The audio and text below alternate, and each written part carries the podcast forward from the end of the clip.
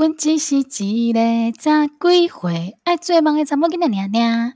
大家好，欢迎收听南台湾大姑娘，我是汤汤，我是球球。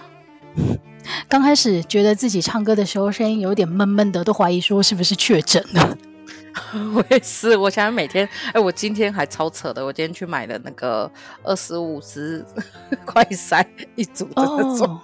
哎，我家最近也买了，应该不是我家买了，是就是我妹她老公带回来的，是那种一组。我我现在才发现，原来有这么大一盒的包装的。哎，对对对，呃呃，可能那个比较贵，但我觉得就就算了，就因为我我其实我们主管有让我们中间有一天偷偷，哎，就算是有点主管让我们请公假去对面排那个快筛，我也是排了一个多小时。哦，药局的吗？对对对对对。那真的还蛮仁慈的，但是我就想说，因为我们之前就有买了一些，所以这次就没有，就是这段时间就没有去药局跟人家排队，要不然的话真的是，哎，你你知道讲到快筛这件事情啊，啊，对了，我们先破一下题好了，就是我们今天要来 聊的呢，对，直接开始了，我们今天要来跟大家聊一聊的呢，就是当然这阵子非常非常。嗯，应该算是风头上的话题吧，就是关于快筛啊，嗯、然后确诊以及疫情爆发来的这件事情。然后呢，嗯、讲到刚刚球球聊的快筛，我就想到我今天看到一个新闻啊，你知道之前不是各个县市都会寄出，就是各种什么送礼券啊，还是送什么米啊、农产品，希望吸引就是长辈来打疫苗吗？哦，你知道我今天看到一个，我觉得最有效的是发生在台南。他说，如果你呃，年满几岁以上来打疫苗的话，送你两个快筛。哦天哪，这个我会去，是不是？我觉得哇，这个真的是很很厉害，立刻结合到目前市场上面大家最需要的东西。我我们上礼拜去高雄办工作坊，然后没什么人来，大概就一个人吧，就是一场。真的假的？对，然后那时候我们就说我们会送什么礼物，我然后后来我们就在那里讨论说，哎，送这些纪念品倒不如说来，我们就送一支快塞，绝对就是从校门口排到校门最后门，真的。然后家里面那个你知道，孙子就会把家里的阿公阿妈已经退休在家里养老的全部赶去排队，对，因为我感觉就是很很会排队的人，对啊。然后我就觉得哇，你知道大家脑筋真的动得很快，但是还是一句话啦，就是。就是，既然疫情已经爆发开来，每天看那个，几乎每天是以加一万的这一种幅度在成长，欸，哎，而且我觉得最好笑是，今天就今天就是因为今天不是五万多嘛，然后我就跟朋友聊天，然后就是以前的朋友，就有一些年纪比较小的朋友，就说：“天哪，这已经超过我的月薪了，我要原地下班。”那接下来会不会越来越高哦？对啊，我就跟我主管说，再再接高上去，我也要原地下班。我觉得应该很快就是超越那个台湾人的平均收入了。对，而且但是像之前你还记得，就是我们上上礼拜讨论的时候，那时候还有说什么，你身边没有确诊者的话，是不是就是边缘人？但我觉得是从上礼拜吧，还是什么时候开始，我觉得确诊就有点离自己越来越近的感觉，就是好像一一格一格的逼近你的感觉。以前那些以前那些确诊者对我来讲就是一串数字，然后可能出现在哪些地方、嗯、哪些地方，现在他们都已经是有真实的姓名了，你知道吗？就是他们都是真的出现在自己身边的人哎、欸。而且你就会发现有一些朋友就是消失很久，比如说我们有一个大学同学，然后呢，他就突然 po 说他确诊，然后已经好了。我说傻眼，呃，消失一阵子，然后再出现的就是确诊，然后又好了。而且这个时候就会发现我妹真是有点天选之子，因为我妹在诊所工作嘛。然后第一次呢，就是他们有个同事就是确诊，然后。确诊以后呢，因为他是跟我妹算是有点互为直带，所以我妹从那一天开始就一直要上班，因为不然就没有人直带。然后后来呢，就有一个也是护理师吧，就去，然后就说他身体有点不舒服，然后希望药师帮哎医生帮他做快筛。然后呢，就跟有就是你记不记得那种在拆弹的时候，旁边都会有一些围观的民众。对，然后最后爆炸就会全部一起被炸死。然 后那个时候，他们就是有很多人在旁边围观，就很多他们的同事在旁边围观，虽然都有戴口罩。然后他说他们戳进去，然后出来，然后一滴下去的时候，那个第一条线就超快就出来了，就是踢那边就，然后所有人都傻眼，因为就等于是他的那个病毒量超毒，毒到就是你知道一秒就反应的。然后后来呢，围观的人全部中奖。哦，天哪！他们老板超生就说：“你们是白痴吗？谁准你们在那边围观的？是没有脑袋吗？”他都已经感冒了，大家还不离他远一点，还在那边围观。但这个真的也是也是有点，然后难怪后来会说工作的场所最容易被感染，就是这个原因。对，然后都已经到这个地步，我妹就是她身边的人都慢慢消失，哎，我妹还是没中。妹妹本身要不要被就是你知道 CDC 抓去当一下那个实验对象？我们而且他其实他有一天回来就说他有症状，他就开始心跳很快、胸闷，这个症状已经到。他就说他们大概到第五天的时候，他们诊所好像有一个特属于他们诊所的病毒，就到第五天的时候会大家开始测得出来。哎，我们已经五天了，还是没死。太强了，就是准备值班到底的那一个人。哎，不然我超尴尬的，因为我跟他睡同一间房间，就 只要一中，我应该就会中。你你应该就是立刻要被框列起来，绝对框列。对、啊？现在就是好像只有家人会隔离吧，就是会被居隔。嗯，哎，但是讲到框列啊，其实我觉得比起框列，大家这阵子讨论的更凶的，应该是关于你之前保的保险到底领不领得到、欸？哎，我跟你讲，这个就是因为防疫保单，就是他们那时候就我后来才学到一个什么叫未纳量，就是他们会去算说你这一个保险公司保了这一笔的那个保险，然后他。剩就是他的钱是不是足够去理赔这些东西？哦、oh.，然后因为那时候防疫就因为轻症就超多被隔离跟确诊的嘛，然后就我记得是富邦就先带头说，他们就开始在就是和和就是先是刁难业务员，就是因为那时候要续保的时候、嗯，他们是说可以续保，然后后来又一天又说不能续保什么之类的，所以就变成说让他们的业务员就是很尴尬，然后再就是说他要核保的时候也一直刁难，所以说。就引发了，就是其实好像富邦想要去串联几个金控公司，哎、欸，就几个那种就是保险保险公司，嗯，对，一起拒绝赔偿。可是我我觉得啊，就是这件事情一出来说，我我我自己觉得一开始的时候，我就跟我妹说不太可能，因为老实讲，我觉得如果是这样子的话，保险会破产，对，就是对他们的信用一定会破产，因为大家会觉得说，啊，你们都这样子啊，就是我拍掉都不被赔呀，对，这个完全就是，而且之前你赚钱赚的很开心的时候，你就是 get 点点嘛呢。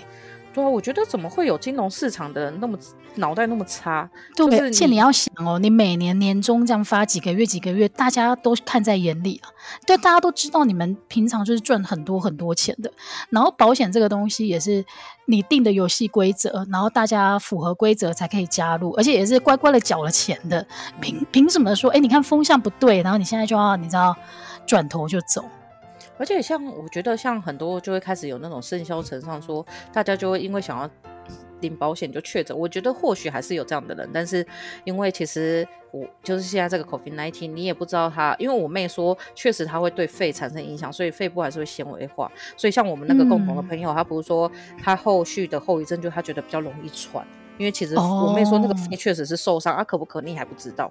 那我觉得、嗯，其实我觉得大部分人真的不会那么给小了，尤尤其是家里有小孩子的。然后我觉得，我觉得这件事我觉得最不爽的就是说，我有同学的公司，就是他们也是算公家机关，然后他说大主管在开会的时候直接说。你们千万别，就是类似说什么，你们不要就是想要赚保险费就故意去确诊。我想说，哎、欸，你一个你也算是政府单位，你去讲这种话，你合理吗？而且今天叫大家跟病毒共存的是政府，然后又不信任民众的也是政府的人。那我觉得这样子来讲，我觉得确实到现在来说，你就很难。就我自己以一个选举的角度去考量，虽然年轻人还是会支持民进党，因为我自己还是支持民进党。但我觉得这样子会让大家越来越觉得，就是你们信用破产。然后之后，我觉得、嗯，其实我觉得就跟保险业一样，就是好，你今天要大家共存，但是你没有把很多事情处理好，那当然就是我觉得中央跟地方还是有问题，因为地方还是很多击败的人，比如说柯文哲，比如说侯友宜。但是我觉得，就是以这样来讲的话，中央本来就应该要采取比较硬的态度去强制他们去，就比如说去遵守什么之类。因为我看现在护理师真的很可怜，因为之前我好像看了一个，我我忘记上次有没有讲，就是有一个那个什么。护理师吧，他就是拿着他确诊，就是他两条线的那个快筛，笑得超开心的，因为他终于可以休息。哦啊，好心酸哦，对，还终于可以休息。但是球球讲的很对，因为现在啊，你虽然很多人，我觉得有部分的人真的会觉得说，哎，那我之前保那个保险，现在可以派上用场了，他当然会想要去争取到底。但是说到底，大家。一只要一想到还不确定后遗症到底是什么，而且是不是对身体会有永久的伤害，就大家还是冷静一点好不好？还是身体健康最重要啊！如果真的不幸确诊了，也保持平常心，就是好好的吃药啊，然后休息，赶快康复。对，因为像像我自己，其实哦，我觉得我保险业务员很好，他在那个我记得好像是富邦隔天就要反悔的时候的前一天，他就突然问我说：“你要不要续保？”然后我就说：“哦，哦好啊。”然后我本来是说不要，因为我就说啊，反正也没什么必要再保了吧，我疫苗都打完了。他就说没有没有，你要赶快续保。然后我就立刻续保，隔天就，而且他那天续保还跟我说，你现在赶快去缴钱。然后你知道就科技化就这样，你躺在家里呢，就是你知道我氪金也可以氪掉一万块，因为躺在家里的这个钱也是可以立刻刷出去的。然后我就刷出去，然后就。所以你的保险，你的保险是去年差不多这个时间买的，是不是？对啊，就是那个时候有，我那时候买两个嘛，一个是台湾产物就赔十万的那个，然后另外一个就是富邦，富邦那时候好像是赔五万吧今年有降啊赔三万。然后我记得今年年初我好像很无聊的在那里点，因为今年年初好像又有点烧到，对，然后我那时候就点了一个什么新安东京海上，我我就是买那个，因为我之前都没有买保险。然后六六六那个嘛，六百对对对，我之前我之前都没有买，然后今年年初的时候，就是去运动的时候，听那些姐姐们在讨论说，现在这个就是是市面上面看起来最划算的，嗯、所以就是六百六十六块，然后好像居格就有钱，然后你如果确诊的话，还是有那个保险费可以领的样子。哎，那你算居格有钱吗？现在？哦，这个就是待会儿要跟大家好好的来分享我这个礼拜发生的事情。好，那那我先讲一下，然后我妹呢就有一个同事，就是在大家都已经中奖的时候，她还有另外同事也是护理师，就在那里说什么、嗯、哦，如果我居格的话，他就算一算，他保超多保险的。我觉得护理师真的很聪明，他说我大概可以抵十七点五万，然后讲完之后就 讲电话就确诊了，而且连他妈一起确诊。哎、欸，你一边讲这个话，一边手赶快敲桌子，不要让这种不好的事情真的发生。对，而且我说真的，他们因为像我妹，他们真的是早上一片口罩，下午还会换另外一片口罩，然后他们真的是非常严格防范，哦、所以会中奖。我觉得真的是很，就真的是没有办法，因为他们实在太常去嗯接触这些人，这真的没办法，因为他工作的地方就是诊所，所以那边是病毒量最浓的一个地方吧。对，好可怕，真的很可怕。但是刚刚球球提到的是，像在办公室碰到确诊。是你跟确诊者有接触，那你就一定要居隔。那我觉得现在有一个状况是比较为难的是，现在很多确诊的都是小朋友，所以连带的是家长要一起被居隔。哎，对，像我我记得好像我前几天有看到一个新闻，就是说如果你是有收到居隔单的，就是小孩子，嗯、如果你小孩子是确诊，那留下来陪伴的那一个人他就算被隔离。但如果你小孩子是因为他的同学有确诊，然后他被隔离，那隔离的隔离就不算。可是你是为了要通过小朋友隔离，oh, uh, uh. 所以好像就不算。可是如果是这样子的话，因为我同事，我我我有个同事，他就是这个样子，所以他不算。嗯，那我觉得我也是这个样子，因为呢，我本人呢，在昨天终于结束了我居隔的日子。就是你知道在新闻浪头上面，但是这是完全是一个小小的乌龙状况。就是我们在上个礼拜六的时候呢，突然间我妹就整个 Oh my gosh 看了一下她的 line，就是她说最不想发生的事情还是发生了，就是她收到那个托儿所的主任传讯息给她说，呃，我们所内有一个小朋友确诊阳性，所以那个。诶，根据卫生局的那个通知的话，我们诶就是全部的老师跟学生从礼拜五六日三天，呃，这有点复杂，因为那个小朋友呢，他是他们家的人传染给他的。然后他们家的人呢，发现他有一点症状的时候，就赶快没有让他去学校了。所以他最后一天跟园内其他小朋友接触的时间是礼拜四。哎，但我觉得这个观念很好，就是状况还没出来之前，你你小朋友如果有一点点的迹象，你应该就赶快不要让他再去学校。其实我觉得这个蛮有良心的了。我觉得。到最后，整个托儿所在看，就是这些家长大家有没有一个共识啊？所以那个小朋友，因为家长他已经先有动作，所以他最后跟园内的师生接触的时间是礼拜四，所以变成被需要被那个居隔的时间是四五六。哎，五六日三天嘛，然后一二三四才是那个你自主健康管理，嗯、所以那个时候呢，我们就赶快开了一个家庭会议。然后因为我妹妹呢，她的工作就是比较有急迫性，所以呢，就是在家里照顾那个两岁的男孩。大家听到这个条件，两岁的男孩有没有觉得就是超级崩溃的一个状况？我觉得直接当场想死。上家庭会议的结果呢，就是由我来那个来就是照顾他，但是我我也是乐意啦，要不然的话这个怎么办呢？所以那天呢，我就已经手脚很快的把我应该要带的东西全部都弄好了，然后就在我们家，因为我们家就是有不不同的楼层嘛，所以我们两个就可以待在其中的两层楼这样子。然后，可是我发现小孩子真的是你平常不会。不会觉得他很难照顾，但是当你一个人面对他的时候，你真的要不断的找事情让他做。哎，所以我觉得后来可以，就是我觉得你这样子，你应该瞬间可以理解为什么很多妈妈想把小孩惹一洗。对，对我真的是真的，我我后来就是一直在请求外援，就是一直说赶快把他的故事书拿上来放楼梯口，或者是说赶快拿他的什么东西，把那只鸭子拿上来，把那个什么东西拿上来，什么东西给他吃，就是然后他就是不会睡觉。他会做任何的事情，但是他就是不会睡觉。为 什么？哎、欸，我现在突然可以觉得华妃为什么想要喂那个安 温宜公主，就是她的安身体，你受受不了。对，你知道想要喂小孩吃，想要喂小孩吃安眠药这件事情，真的不是在开玩笑，你真的会有那个冲动，你知道吗？因为这个因为大人已经很想睡，但小孩子不知道哪里来都不想睡。真的，然后后来呢？因为你知道我那个小侄子，他目前就是正在那个疯狂的喜欢看那种各种工程车。大家知道工程车嘛？就是什么挖土机啊、堆高机啊、砂石车啊，然后还有一大堆什么 哦，混凝土搅拌车，就是各种大型的车车，他都非常的爱。然后大家知道 YouTube 上面有很多神奇的影片，就是你如果搜寻找工程车，或者是找那个 construction vehicle 的话，嗯，你就可以看到一系列都是国外做的那一种动画，然后他做的很酷哦，就是那个工程车他们会一排到十，然后一辆一辆出来介绍他们的功能是什么，然后现场操作给你看。哦欸、他可不可以跟我去那个动图典礼，他爱看多少就多少。可以可以，我会带他去，他一定超兴奋。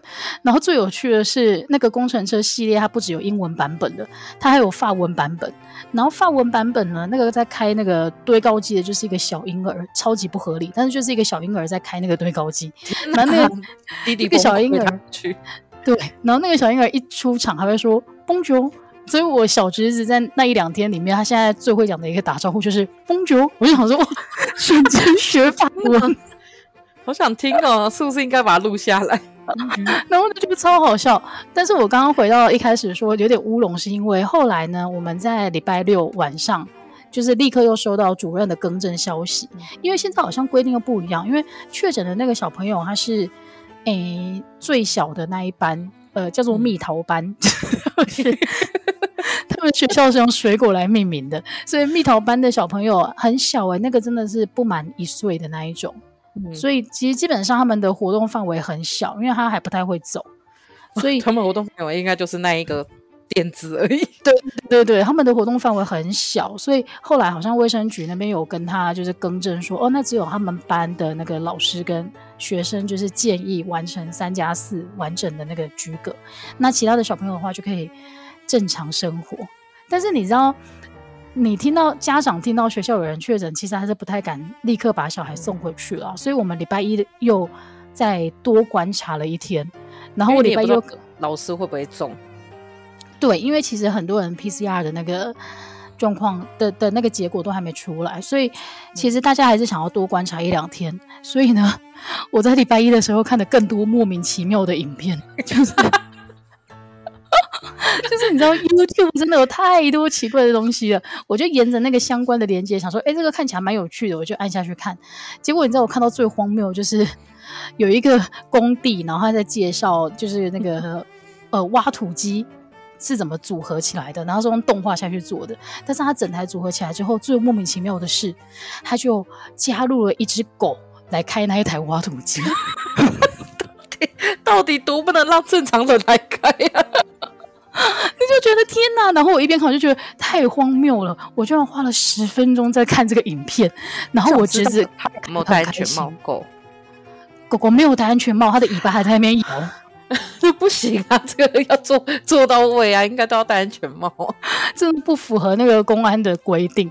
但是大家真的建议你，如果真的无聊到一个极点的话，可以去 YouTube 上面找找看这种各式各样工程车的那个动画。所以你现在其实已经是一个工程车小小小能手了。对，我现在是一个工程车小能手，包括那个还有很多铺砖用的车子啊，然后的压路机啊什么这一些的。天哪，好崩溃啊！那那那斗仔很开心吗？他他超开心，但是你知道他就是我刚刚讲过，这个小孩他会做任何的事，他就是不会睡觉，所以我真的觉得哦，带完一两天之后，你会百分之两千佩服所有托儿所的那个从业人员。天哪，他们是不是应该要加薪？因为我觉得他们真的很厉害，因为因为我觉得他们真的没有动手把小孩雷死，真的都是心很宽的人。真的哎，然后你知道今天就是那个我侄子他就是恢复上学的日子，我就觉得天哪，我的肩膀好轻哦，就是我不会再看那些奇怪的影片了。哎，天啊，突然觉得我们上上礼拜去按摩真的太好了，哦，真的。后面就 突然间觉得是一个预告，就是哦，你很需要这一场休息哦，先帮你储存起来，那你不要再去预约，因为我觉得你需要。我觉得超需要的，但是呢，就因为参加了，呃，不是参加了，就是因为变成变成变成我们是一个乌龙，因为我们根本不是应该被拘格的对象，只是我们保险起见自己、嗯、自己就是做了这一个观察，所以我好像就不符合就是保险可以请领的这个条件了。应该说，如果是好像是要你侄子有确诊，你照顾他才算。嗯，那就不算了。然后，而且其实我有接到我们这一区的卫生局打来的电话，就是关怀说，哦，你什么时候才可以出门哦，这样子的。嗯。但是后续就没有了，可能他们就做更正，所以那些公文什么的也都没有拿到。天哪，哎，如果是跟小孩子去居隔的话，好像也不能做自己的事情，完全不行啊！就是你原本想说，哦，你就让他在那边玩啊，你不要理他，但是不可能，就是你完全没办法做自己的事，你还是会需要一个注意力放在他身上。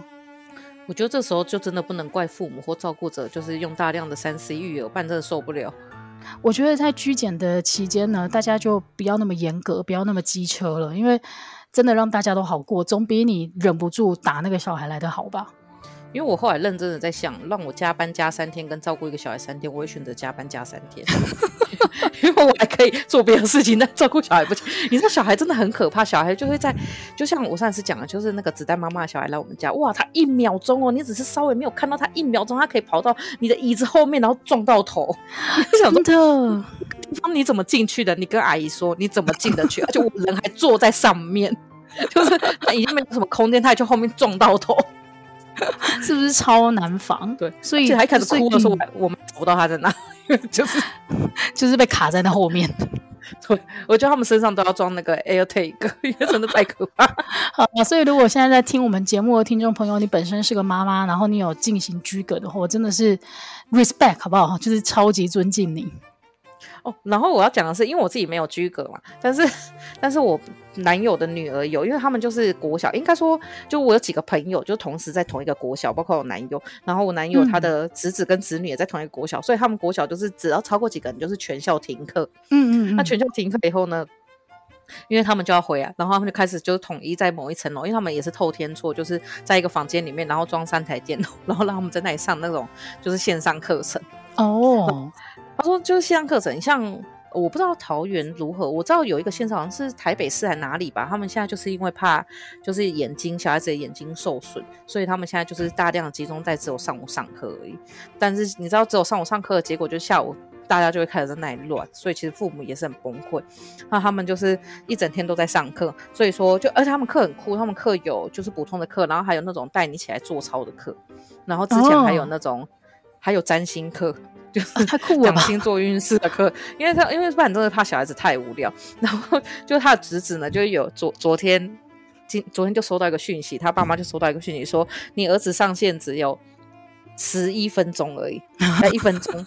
一分钟不是一分钟，然后他就想说，为什么只有一分钟是坏掉了吗？就后来发现了，他侄子其实在登，他以为登进去啊，他们都我先想，他们只有国小四年级，他以为登进去以后呢，就算是挂网就可以挂在上面，所以他就溜滑出去看影片，结果呢，那个就没想到那个软体超贱，就是你要滑鼠一直点在那边，他才算你有在上课，这么点出去都不是。对，所以他侄子就是因为这样子，然后就是回家被痛打一顿。他以为是怎么打线上游戏可以放置 play 是不是？因为因为像我最近在上那个采购的课程，我就是我就是把它放在旁边，然后我没有在上课，因为真的好想睡觉。我跟我们上课，人家现在哎、欸，你不觉得在那个开始线上上课之后，这些技术也是发展的很快吗？你现在就是滑鼠停在那边才算数嘞。其实我都还蛮想要有一个自动点名机，不然你知道那个课就是你平常我平常上课已经会睡觉，大家上课应该大部分都会睡着吧，或者是很累，但是 我没有要附和，你为什么要停留？你的停留只是带给你自己尴尬。我要停留给你附和，我后置可以附加上说对呀、啊，然后你配上一个音，然后然后呢就是。你知道变线上课程以后，你的注意力会更加不集中，就是呢，我没有办法听那个老师讲超过两分钟。哦，真的会，真的会。线上真的是会让人家想要快转哎。对，而且他又不能快转，所以我通常都只有在那里，然后因为他都会在那个对话框上打点名的东西，所以我就是会在点名的时候出来说几号到。哎、欸，其实这个也是蛮邪恶的，因为他确认那个你，你有在随时注意那个对话框哎。对啊，好烦哦！因为他说今年才有这个规定，不然去年的时候就是线上就线上，也不用开镜头。可是可能也是因为你们都已经是成人了，还这么不自制，所以他才需要这样子吧？我觉得都已经是成人了，就没有必要逼大家都在那里上课，因为呢考试就会见真章。哦，你说反正干嘛？反正考试会过就好了，你管我的出席率如何？对、啊，而且我都已经，虽然说现在讲很早，但我朋友跟我说，就是把题库背到熟就可以考过。好啦，祝你幸运，等到你考完试再来跟我们分享的结果到底是什么。对，不然真的没办法。而且我后来发现，就是像今年开始，就是那个小孩子的，就是近视率好像达到了九成九吧？真的假的？就几乎所有的小孩都近视了。这真的是有点严重哎、欸。对啊，但也没办法，就是因为我觉得像像小孩，好像是十二岁之前，就是眼睛的那个视网膜还是什么之类的，其实还没有发育好，所以你过早就暴露在蓝光下，其实会很危险。像我们以小、嗯、就以后小孩好像会比我们更容易青光眼。我相信啊，因为现在三 C 的东西真的太多。但是我之前也看过一个类似的研究，他说我们以前都觉得哦，这个小孩如果近视，一定是他很爱看电视、爱滑手机，或者是啊太认真在念书了，都有这一种说法。但是呢，没有了。但是人家说，其实呃，你的眼睛会不会近视，跟你用眼到底多多没有绝对的关系。它反而跟你在用眼过后，你有没有去看大自然的环境，接受那个阳光啊，然后看一些绿地这些。比较有关，你知道吗？它就是一个互相抵消的概念。我的理解是这样子的。可是要去哪里看绿地？是打开另外一个荧幕看绿地吗？你是不是也是蓝光？没有啦，也不是也那么也没那么困难啊。例如说，今天外面太阳很大，你就会去照照太阳。没有说要看到绿地，而是说你有没有跟大自然接触到了。我的理解是这样。家里的床接触到，我就觉得很开心。OK，我们没有要讨论你，因为你已经是个三十四岁的阿伯，不是我们要保护的眼睛，好不好？还没有到，还不到三十四岁，现在还在三十三岁。哎、欸，但是你刚刚讲到小朋友线上上课，我反而想到我朋友，他是老师在线上上课，也很崩溃，超崩溃的。他那天才跟我讲，他说，呃，因为他们。同办公，因为他本身是教高中英文的，然后说他们同办公室里面呢，就有一个跟他蛮要好的老师，有一天没来上课，然后突然之间，他们因为那个时候是疫情还没有像现在烧的那么旺的时候，嗯、所以那个时候其实大家都还抓的蛮蛮紧的，所以他那个时候就立刻收到他必须要就是居家隔离的这一个通知。然后其实一开始他也不知道是谁哦，他说那个时候真的是保密做到家，不像现在就是啊大家都能豁出去了。那个时候真的是保密做到家，所以他是到很后面，他同事才跳出来说，呃，其实是我确诊，就在他们群组里面。然后说他们从那天开始呢，就要居家上班，但是居家上，因为大家理解的是说，哦，大家用自己的电脑，然后跟学生授课，然后学生也在电脑的另外一端嘛。但是因为这一次他们确诊的是老师，所以。情况变成是说，学生还是要每一个都乖乖的到学校上课，然后到学校上课之后呢，学校就帮他们架荧幕，就在教室架荧幕，然后荧幕上面出现的就是这一堂课的老师，然后就在家里对着荧幕，然后上课给那些全部在场的同学听。然后他说，他说他觉得教学的内容啊，其实他已经教很多年了，这些对他来讲没什么困难，但是困难的是呢。那个老师帮他叫完荧幕之后，并不会离开。所以他说他第一次发现，原来有另外一个老师在场的时候，你跟学生的互动会变得这么不自在。对啊，因为好像被监督的感觉。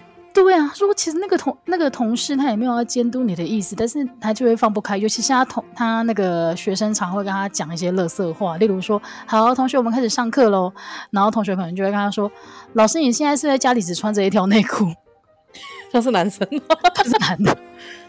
然后他就瞬间觉得说，如果是平常的话就可以开玩笑，但是他就一直想到荧幕外面有一个他看不到的人正在监视着他。平常可能就是连内裤都没在穿呢。所以他就只能说：“哦，老师这边收讯不是很清楚，我们现在开始来看这个单字哦。”啊，这个好尴尬，这个一定很无聊。就是本来平常都可以乐色乐色话，对啊，然后就瞬间变得很无聊。所以他说还是那个居格，那那个时候还要十天嘛，还是七天的样子？居隔完之后就特别的珍惜，可以回到学校跟学生面对面的时光。学生学生应该不不希望吧？学生的那个目标应该只是跟他飙乐色话而已。可能现场就是可能还可以教说我在家都不穿内裤的英文怎么讲，真的也是蛮困难。我不会讲，哎，我也不知道哎，改天那个查到的时候再跟大家分享。可以。而且哦，然后呢，就是我因为我这前几天都休假嘛，然后我今天就在录了，今天呢我就去上班。然后我去上班的时候就发现，你知道，就是办公室很像超级名模生死斗，有些位置就会开始消失，然后消失以后。你就想说这个人去哪里啊？然后现在目前都是太太确诊，然后先生就跟着在家居隔。我想说，等一下，女生是比较容易确诊吗？因为我们办公室目前超多都是男生，都是女生先确诊，真的，我太太先确诊。对，没有啊。可是指挥中心、指挥中心每天他公布的不是都是每天公布不是男女比都差不多吗？哦，对耶。好了，你鼻完鼻鼻毛到底要剪到什么时候？你告诉我。因为就一直一直一直很很痛苦，就用着。可我不知道哎、就是因为而且你知道我们办公室有三层楼，然后第一次是一楼的，一楼的人就慢慢的有人消失，就去居隔，然后再可能就是烧到三楼，三楼就慢慢有人消失。就我们上礼拜就发现，看入侵到二楼了，二楼也开始，因为我在二楼，然后二楼也开始有了，然后现在呢烧到我们这里啊，就我们这边只有三个组，然后三个组已经有两个组沦陷，然后就剩我们组，然后主管今天就说。谁第一个我就请谁吃饭。但是会不会会不会你身上也有跟你妹一样的基因啊？就是你是绝对不会确诊的这一种人。我就是健，我就是那个、啊、保险基数啊、欸。我也不知道，其实我有点担心啊。还是明天等一下是不是要确，就不是确诊，等一下是不是要快筛一下？哦，快筛哦。哎、欸，你知道讲到快筛啊？我今天早上才经历我人生中第一次快筛耶。你会觉得很难擦吗？因为我妹帮我弄的，然后我觉得很真的很不舒服哎、欸，就是它那个擦的那个深度，真的是会让你眼泪会忍不住流下的那一种状况。因为因为后来有我看有一个医小儿科医生还是什么，他就有教你说从鼻子的壁，然后顺着进去啊。对对对，他说你要就他们说你们要往下压，但是他那个深的程度还是让你觉得太太不舒服了，就是比我想象中的还要再不舒服。它超深了，然后我大概会打二十个喷嚏才能够完成这个测验。哦，真的哦，哎，那你很 折磨。嗯，因为我就一直打喷嚏，就是你要放进去开始出来，就就就就就就，然后直到最后一个可以忍住的时候，你才会就是插进。而且我没说插进去，你还要压，然后再转。对对对对对，而且它还有停要求要停留的那个秒数，就你还不能说哦沾到你就立刻跑出来。对，因为我我我二妹有鼻中隔弯曲，然后呢鼻中隔弯曲是一个很抽象的东西，对然后。对，然后这一次呢，再去就是在快筛以后，我才彻底的知道它是一个什么东西。我妹说，她有一边的鼻子呢是进去里面没有空间可以再进去的，因为鼻子往外去会弯到某一边，所以它只剩另外一边可以进去，但它另外一边戳进去就是流鼻血，所以它那个整个出来，你看到有人那快筛不是会红红的吗？对，就是流鼻血，戳到流鼻血。哎、啊，所以你们家的人真的都很辛苦，因为虽然说我今天早上觉得很难受，但是我就是一次成功了。就是也也没有打喷嚏，只是你会要忍耐一下，忍耐一下，然后就是把这个事情完成。但是你看到一条线的时候，你真的是会放心很多啊。而且你有发现它一个是 C，一个是 T，然后通常 C 就正常，所以每个人都 China China。那 T 是什么？台湾。哦，我觉得这时候要是要是我是中国的小粉红，我就会这个时候出来讲说，每个人都是中国人呐、啊。超烦的。好啦，随便啦，他要他讲什么就随便他讲，因为反正现在上海封成那样。对，而且上海封了，好像现在郑州也封了，然后再来，我们北京也准备要封了，我觉得好可怕。真的，真的，哎，但是讲到封城这件事情啊，你知道那个刘畊宏不是因为封城的关系，然后他就是整个就是谷底翻身嘛？我可以这样形容吗？就他的那什么毽子操？你今天你是对，你是刘畊宏女孩刘畊宏男孩？就是你知道我要讲的是，就是刘畊宏阿婆，就是我妈妈本人。今天早上说我的手指好痛哦，肿起来。我说你发生什么事了？他说哦，我昨天就是滑手机滑到十一点的时候，就看到有人分享那个影片，是那个刘畊宏在跳那个毽子操。我就想说，我来动一下好了。我就想说，晚上十一点你还想动一下，你老公应该想揍你吧？但是总而言之，他就是动了。然后你知道那个毽子操不是要一直踢一直踢吗？然后他的手还要配合啊，这样子拍啊。踢这叫手吗？对，他就整个。你知道，扎扎实实的往自己的手指踢下去，所以他整个手指肿起来。我真的是傻眼，我说：“哦，你真的是新冠疫情下面的另另类受害者。”等一下，代表他动作很扎实。我妈就是一个疯狂的，你知道，爱运动。而且我可以叫刘畊宏阿婆。因为我想说，你把我把这段剪下来送给他。因为我想说，他也不太适合叫女孩。你可以说刘刘根红阿姨，对对对，不好意思，啊刘根红阿姨就是昨天在毽子操的时候跳到，就是踢到自己的手指。哎、欸，那你那你那个，你知道我家现在已经就是超前部署，我家有清冠一号，好超前哦！那个东西去哪里买啊？好像去中药行就有了。如果到时候你需要，我再带一些下去给你也可以。哦，好啊，好啊，好啊，但是它是中药哦，是中药。哎，这蛮有趣的哎，因为中药会给人的感觉比较没有那么强烈。对啊，但我不知道为什么，我妈就跟我说：“哎，你要不要喝清冠一号？”我说：“那什么，那不是中奖在喝的吗？” 对啊，她说有一些是喝预防，我想不公三下，怎么可能是疫苗吗？还喝预防哎？我 想说，到底在公三小？我就是就像那个我妈上次去，然后发现她说最近香蕉跟芭拉都卖的很快。我说你去查查你的族群组，一定有人说香蕉跟风跟香蕉跟芭拉都可以防新冠疫情，绝对有。然后我妈晚下晚上跟我说，哎、欸，有人在说里面的维他命 C 可以防新冠疫疫苗，新冠肺炎，我就说是不是？你看，这真的就是啊，笑死我！长辈群组真的很会流传这些东西，但是。但是如果说是增加免疫力的话，好像有一些道理啦。对啊，吃水果还好啦，就是像之前八仙的时候，然后那时候不是有乱传说，就是椰子喝椰子水可以就是就是治烫伤嘛。然后那时候我妈也跟我说，哦、你要不要喝椰子水？我说我没有烫伤，而且这个应该是假的。妈妈不要再乱相信了，好不好？然后也不要再随随便便在半夜在那边跳什么毽子操，毽子操啊，打孩子操啊，打孙子操都不行。超疯狂！但是呢，除了那个刘畊宏的毽子操之外，你有没有你有没有看什么就是有趣的韩剧是可以度过漫漫长的这个居隔的时间的？我本来想要推荐韩剧，但我昨天跟我弟一起看一个东西超好看的是 Netflix 叫做《孟买女帝》，你有看吗？哦、它是一部电影，欸、他在讲说孟买就是有一个女生，她家境优渥，然后就是她就被她男朋友骗去妓院。然后她一步一步从就是从卖身的，就是妓女，然后到就是变成是那一区的区长，然后带领那一区的，就是整所有的女性，然后就是就有点像是女性的黑手党在印度的感觉，哦、然后非常的好看，也太励志了吧？对，但是里面还是有那些印度歌舞，就是你会觉得 为什么在那么悲伤的时候，他们还可以在那里跳跳歌舞？印度真的是永远保留这个传统哎，就他们宝莱坞的电影真的是不管什么情境下都可以来个唱歌跳舞。对不对？可是我觉得那个歌跟他们的声音已经好听到我昨天开始在找怎么样可以学印度语，我觉得很好听哎、欸哦，那还不错啊，那还不错。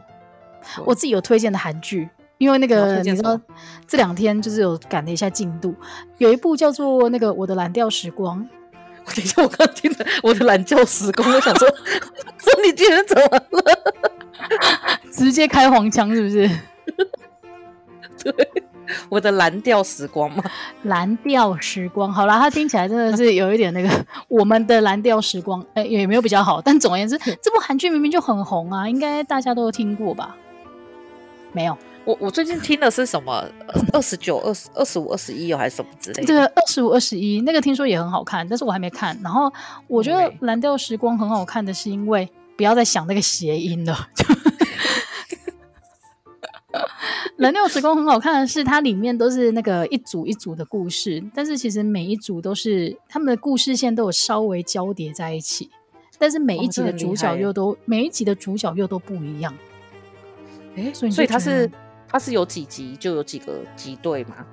诶、欸，不一定，它有时候一队会有两三集，那有时候可能一对是这一集，可能例如说第三集出现，然后后来到了第六集才又讲他们，但是它中间都还是会出现小片段。它是喜剧还是爱情剧还是什么剧啊？它是有一点，主要都是在讲爱情，但是也有一些就是例如说生活在这个小村庄里面的这种小人物的故事也有。然后它目前还没有播完，但是我觉得蛮好看的，所以可以推荐给大家。然后另外就是那个，哎，我们上次好像有推荐过，哎，那个《少年法庭》也非常的好看。有有有，可是《少年法庭》会看到生气呢。如果你今天在顾小孩，又看到《少年法庭》，你真的可能会转过去把它雷死。哎，真的哎，所以这个东西比较，我觉得比较沉重啦。就是如果你在居隔的期间不想要那么沉重的话，就不要看哈。那你就可以看无脑的那个啊，社内相亲。这到底多无脑？但听说很好看，它就是完全符合，就是所有那个喜欢爱看爱看那个霸道总裁系列小说的女生都会喜欢的韩剧。对对，然后里面的剧情就是非常符合你的期待，就是他们一定会因为误会，然后对彼此产生好感，然后然后互相喜爱之后遇到挫折，但是一起携手共共度这个难关之后 happy ending，就是非常非常制式的。我觉得那都太小朋友了。你我觉得以现在来讲，就是就是真的有遇到误会就去死吧，就是 就太累了，超烦的啊。但是看韩剧真的是蛮容易消磨时光的。嗯嗯，就像那个我们那个朋友不是，就是他说他在确诊居隔这段时间，他看了三部韩剧。我想说你太强了。哦、但是真的，你就是这段时间可以把你之前很想看还没有看的，就是把它一次追完啊。所以也是。好啦，如果你真的已经被居隔，那别无选择的话，就推荐大家这几部韩剧可以消磨一下这些时间吧。也可以把我们的那个从第一季听到第二季呀、啊，也是也是很开心的，也是有很多时间要耗哦。然后如果这些你都没有兴趣的话，我跟你讲，你就上网 YouTube 去搜寻“狗狗开堆高机”或者“狗狗开挖土机”，你会对于这个世界有另外一番认识。下一次他们就会说 Bonjour。超幽默的啦！好啦，那今天节目到最后，就祝大家身体健康，然后小心为上喽。超像过年的。对啦，不过身体健康真的是目前大家最需要的一件事情。那希望大家一起度过这个难过的难关吧。下个礼拜再见喽，拜拜，拜拜。